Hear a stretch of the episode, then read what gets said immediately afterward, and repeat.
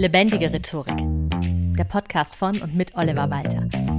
Jeden Montagmorgen eine neue Folge mit Tipps, Tools und Talk zum Thema Rhetorik und Kommunikation. Hallo und herzlich willkommen zu einer neuen Folge Lebendige Rhetorik. Heute möchte ich mal was Neues ausprobieren. Und zwar statt konkreter Tipps heute mal Lernen durch Vorbild. Ich hatte dazu schon mal eine Folge gemacht, wie du das grundsätzlich anwenden kannst über Modeling. Heute möchte ich dir einfach mal einen großen Redner und eine seiner berühmtesten Reden vorstellen.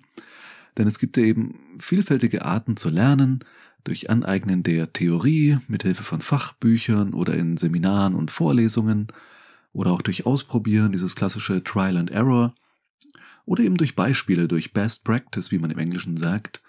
Und deshalb möchte ich Vielleicht, wenn es gut ankommt, in unregelmäßigen Abständen immer mal wieder eine ganze Folge eben einer einzigen weltberühmten Rede widmen, wie sie zustande kam und natürlich auch der Person, die diese Rede gehalten hat, und so ein bisschen die rhetorischen Highlights aus der Rede aufzeigen und für dich analysieren, damit du für deine Rhetorik von den Besten lernen kannst. Und beginnen möchte ich mit einer der ja, schillerndsten Persönlichkeiten des 20. Jahrhunderts, und einer Rede, die eine Redewendung geworden ist, also wirklich eine Redewendung, ein geflügeltes Wort für die Ewigkeit geschaffen hat, nämlich die berühmten Worte Blut, Schweiß und Tränen. Die bot Winston Churchill dem britischen Unterhaus an, oder genauer im Original heißt es Blut, Mühsal, Tränen und Schweiß. Auch wenn die griffigere gekürzte Fassung dann unsterblich wurde, zumindest hier in Deutschland, möchte ich da mal ganz korrekt sagen, wie es eigentlich heißt. So, steigen wir ein. Ich will die Biografie ganz kurz halten. Es geht ja um die Rhetorik und deswegen will ich über Winston Churchill dir nur kurz erzählen, was aus rhetorischer Sicht wichtig ist. Er ist eine so schillernde Persönlichkeit. Man könnte wahrscheinlich einen eigenen Podcast nur zu Winston Churchill machen, aber fangen wir mal an mit den Dingen, die ich für rhetorisch relevant halte. Winston Leonard Spencer Churchill wurde am 30. November 1874 geboren und nach Stationen als Innenminister, erster Lord der Admiralität und Schatzkanzler dann im Mai 1940 zum ersten Mal Premierminister. Das blieb auch bis Kriegsende 1945. Er stammte aus dem britischen Hochadel und schon sein Vater war ein führender Politiker in der konservativen Partei.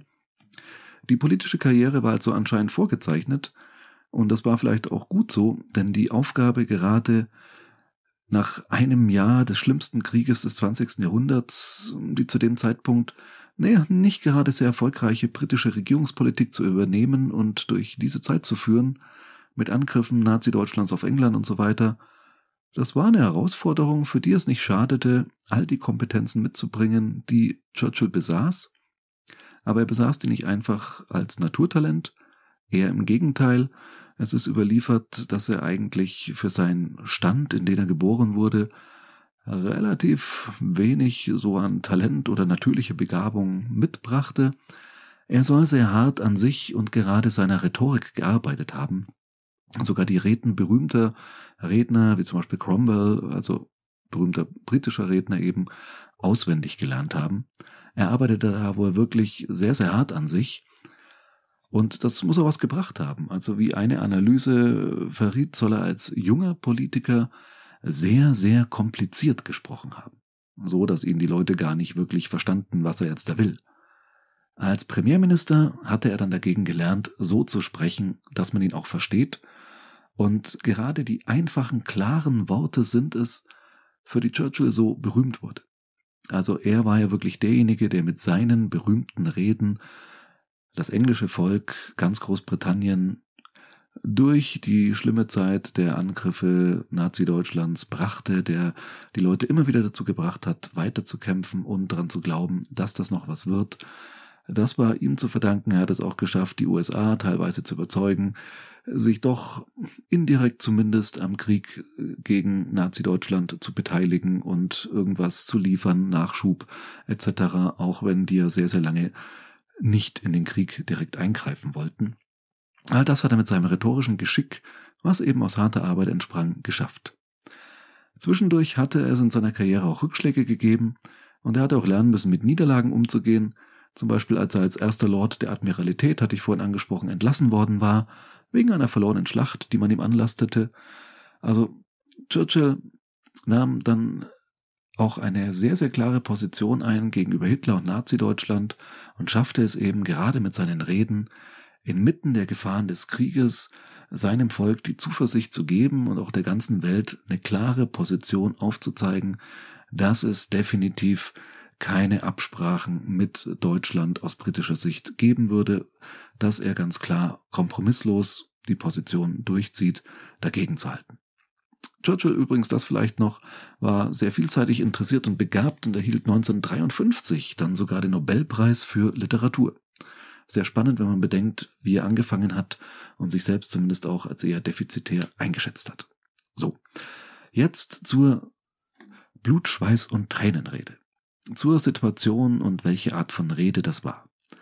Die berühmte Blutschweiß- und Tränenrede war Churchills allererste Rede als Premierminister einer Allparteienallianz nur knapp und hauptsächlich sogar nur da wohl sein großer Konkurrent Lord Halifax von Seiten der Labour Party abgelehnt wurde, erhielt Churchill sozusagen als Kompromisskandidat im Mai 1940 den Auftrag, eine Kriegsregierung zu bilden.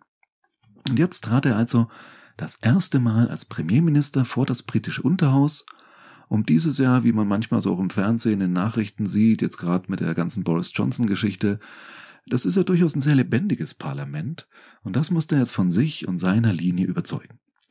Es ist also von den Rahmenbedingungen her wie auch inhaltlich die politische Rede der Moderne schlichthin.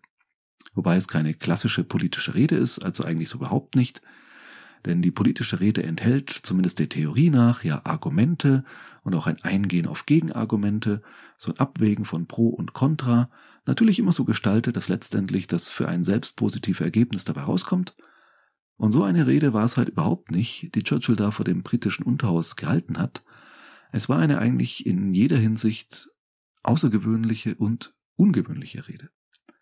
Also die Rede ist zum Beispiel ungewöhnlich kurz. Nicht nur für einen Politiker, sondern überhaupt. Ich verlinke dir in den Show Notes die Original-Tonbandaufnahme, die du dir bei der Winston Churchill Society anhören kannst. Und das empfiehlt sich absolut. Und diese Rede ist komplett schlanke fünf Minuten elf Sekunden. Worum geht's jetzt genau? Die Regierung war gebildet, letztlich, wie schon gesagt, durch Absprache der Parteien, und das Parlament sollte das jetzt noch nachträglich abnicken. Ein, wie schon gesagt, durchaus lebhaftes, stolzes Parlament. Es war also Überzeugungsarbeit zu leisten und dem Parlament das Gefühl zu geben, dass es wichtig ist und nicht einfach so übergangen wird und gleichzeitig eine klare Leitlinie zu zeichnen, also auch so eine gewisse Dominanz auszustrahlen. Wenn man in Kriegszeiten Premierminister wird, sollte man schon zeigen, hey, ich pack das. Er spricht also über die Herausforderungen, die Schwere der Aufgabe, an mehreren Fronten zu kämpfen. Vor allem auch in Norwegen und Niederlanden waren die Engländer aktiv. Aber auch das Mittelmeer dürfe man nicht gänzlich vergessen. Und Churchill sagt auch, er fühle sich dieser Aufgabe gewachsen. Gemeinsam, er beschwört das Wir-Gefühl, kann das große Ziel erreicht werden. Ein Ziel, das einfach erreicht werden muss, nämlich den Kriegstreiber aus Deutschland Einhalt zu gebieten. Ansonsten habe Großbritannien keine Zukunft. Es werde nicht leicht, deshalb auch dieser Ausspruch bezüglich Blut, Schweiß und Tränen, mehr als das habe er nicht zu bieten, so Churchill. Inhaltlich bietet die gesamte Rede eigentlich äh, nichts. Also absolut nichts Neues. Der Informationsgehalt, auch bezüglich konkreter Maßnahmen, die ergriffen werden sollen, tendiert gegen äh, Null. Trotzdem oder vielleicht gerade deswegen, vermutlich sogar gerade deswegen, war die Rede ein totaler Erfolg. Die erste einer langen Reihe an Reden, mit denen Churchill eben nicht nur das britische Parlament, sondern auch die Bevölkerung hinter sich und seine Ansichten brachte und ihnen allen Zuversicht und Hoffnung gab und bis heute ist er irgendwie der Prototyp eines britischen Premierministers. Wie hat er das jetzt konkret erreicht? Welche rhetorischen Stilmittel kamen zum Einsatz? Wie ist so der Aufbau der Ansprache?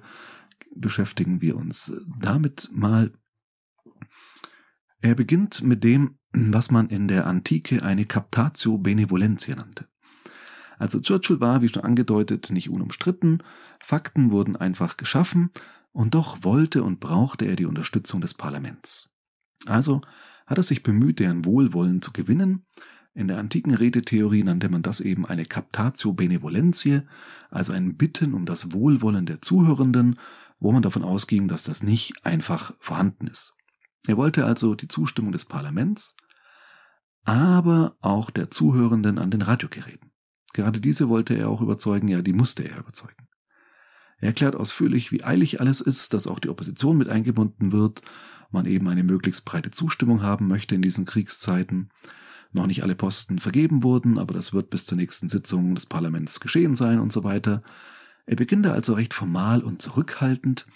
Jeder Hinweis hier auf die Regierungsbildung zielt darauf ab, den Abgeordneten Rechenschaft abzulegen, so richtig brav, und ihnen das Gefühl zu vermitteln, dass er als Premierminister ihrer Kontrolle unterliegt. Das ist sehr clever, um eine Verbindung aufzubauen und eben nicht von oben herab zu ihnen zu sprechen. Da zeigt er schon so einen ganz anderen Typ als Hitler in der Nazi-Diktatur. Und das, glaube ich, war ihm wichtig. Im nächsten Abschnitt bittet er dann um die Zustimmung durch das Parlament, äh, wo er auch weiß, dass dem Parlament eigentlich nichts anderes übrig bleibt. Soweit ist die Rede erstmal nicht sonderlich überraschend, sondern einfach nur sehr solide. Danach geht es dann ans Eingemachte. Denn Churchill weiß ja sehr genau, dass er eben nicht nur zum Unterhaus spricht, sondern eben via Radio zur gesamten britischen Öffentlichkeit und noch darüber hinaus. Letztendlich weltweit empfangbar ist, was er da sagt. Und ich glaube, Churchill war sich der Wirkung des Radios bewusst und welchen Erfolg zum Beispiel Hitler mit dem sogenannten Volksempfänger gehabt hatte. Und er war sich auch darüber im Klaren, dass diese erste Rede als Premierminister sein ganzes weiteres Standing und damit auch seine Einflussmöglichkeiten maßgeblich prägen würde. Und so legt er dann so richtig los, beantwortet die drängendsten Fragen und das war vor allem die nach seiner Entschlossenheit sehr, sehr eindeutig. So, wir kommen jetzt zu einer Kostprobe meines sehr, sehr schlechten Englisches in der Aussprache. Also ich verstehe Englisch sehr gut, aber ich spreche es leider nicht wirklich gut. Trotzdem den Teil hörst du wirklich im Original von Churchill an. Ich bringe es hier trotzdem mal. You ask, what is our policy? I will say, it is to wage war by sea, land and air. With all our might and with all the strength that, that God can give us. To wage war against a monstrous tyranny never surpassed in the dark and lamentable catalogue of human crime. That is our policy. You ask, what is our aim? I can answer in one word. Victory. Victory at all costs. Victory in spite of all terror. Victory however long and hard the road may be. For without victory there is no survival. Soweit der englische Originaltext. Also Churchill setzt dir auf Schlüsselwörter und eines davon ist ganz klar Victory, Sieg. Das kommt ganz häufig vor. Survival kommt im Folgenden, was ich jetzt nicht mehr zitiert habe, auch noch ein paar Mal vor. Das heißt, er setzt auf diese starken Worte und die so seinen Zuhörenden richtig ins Gedächtnis einzubringen. Brennen. Er fängt zweimal an mit You ask, what is, Punkt, Punkt, Punkt. Einmal geht es um Our Policy, einmal um Our Aim, also einmal um die, ja, Politik ist schwer zu sagen. Das Wort Policy äh, Im Englischen gibt es da verschiedene Begriffe, Politics, Policy und so weiter, und die haben so ein bisschen unterschiedliche Bedeutung. Man könnte es vielleicht sagen oder so übersetzen mit politischer Zielsetzung. Also was ist unsere politische Zielsetzung? Und er sagt, naja, Krieg zu führen. Auf dem Seeweg, auf dem Land und in der Luft. Mit allem, was wir haben, sozusagen. Und diesen Krieg zu führen gegen eine monströse Tyrannei und so weiter. Und dann stellt er fest, er hat die Frage jetzt beantwortet. Nachdem er erst selbst gefragt hatte, what is our policy, sagt er jetzt, that is our policy. Und dann stellt er die nächste Frage, das heißt, er macht das in einem Parallelismus, das ist ein rhetorisches Stilmittel, das sehr gut funktioniert, um Texte zu strukturieren. Er beginnt also zweimal mit dieser Frage, die er dann jeweils beantwortet. Was ist unsere Politik? Und dann, was ist unser Ziel? Und beide Male geht es eben also einen um prägt er wirklich dieses to wage war, Krieg zu führen. Und im zweiten kommt dann wirklich das Victory, Victory, Victory. In dieser parallelen Satzstellung, die man schon fast als Anapher bezeichnen könnte, weil eben beide Male diese Frage You ask what is gleich beginnt, ist auch ein sehr starkes Stilmittel, das er hier anwendet. Und dieses Wort kommt tatsächlich fünfmal vor, dann diese Antwort Victory, Sieg. Das ist eine Repetitio, also eine fast schon penetrante Häufung dieses einen Wortes, das Churchill dem englischen Volk unbedingt vermitteln wollte. Das soll hängen bleiben. Also wenn sich die Leute ansonsten wirklich rein gar nichts erinnern von dieser Rede, dann werden sie sich daran erinnern, Churchill sprach vom Sieg und davon, dass man den um jeden Preis holen muss, Blut, Schweiß und Tränen und so weiter. Es ist hier also eine unfassbar kurze Rede, die trotzdem so einen genialen Schluss hat, mit dem er die Leute einfach emotional packt. Er steigt also formal ein, wie sich das bei einer Rede vom Parlament gehört, und am Ende dreht er richtig auf, bleibt dabei aber in der Wortwahl und in der Satzstellung total simpel. Das, was ich dir auf Englisch vorgetragen habe, wenn du ein bisschen Englisch kannst, hast du es wahrscheinlich großteils verstanden, weil der Satzbau wirklich richtig schön simpel ist, weil die Wortwahl schön simpel ist und er wirklich, wie schon gesagt, gelernt hat, statt zu verkomplizieren, Dinge einfach auf den Punkt zu bringen.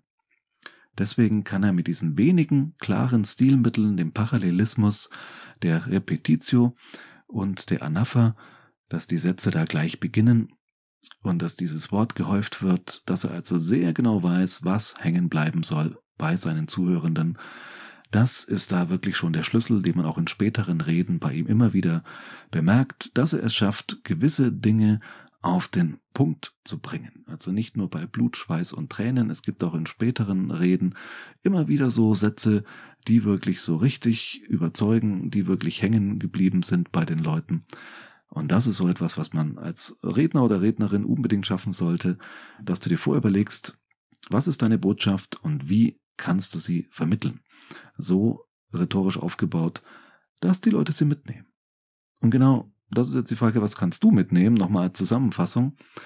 Erstens, Churchill zeigt uns, es lohnt sich, an der eigenen Rhetorik zu arbeiten. Es ist kein angeborenes Talent. Für andere sieht's immer leicht aus und man denkt, wenn jemand super gut reden kann, dann hat diese Person das halt als Talent mitbekommen. Nein, das denkt man bei Churchill auch.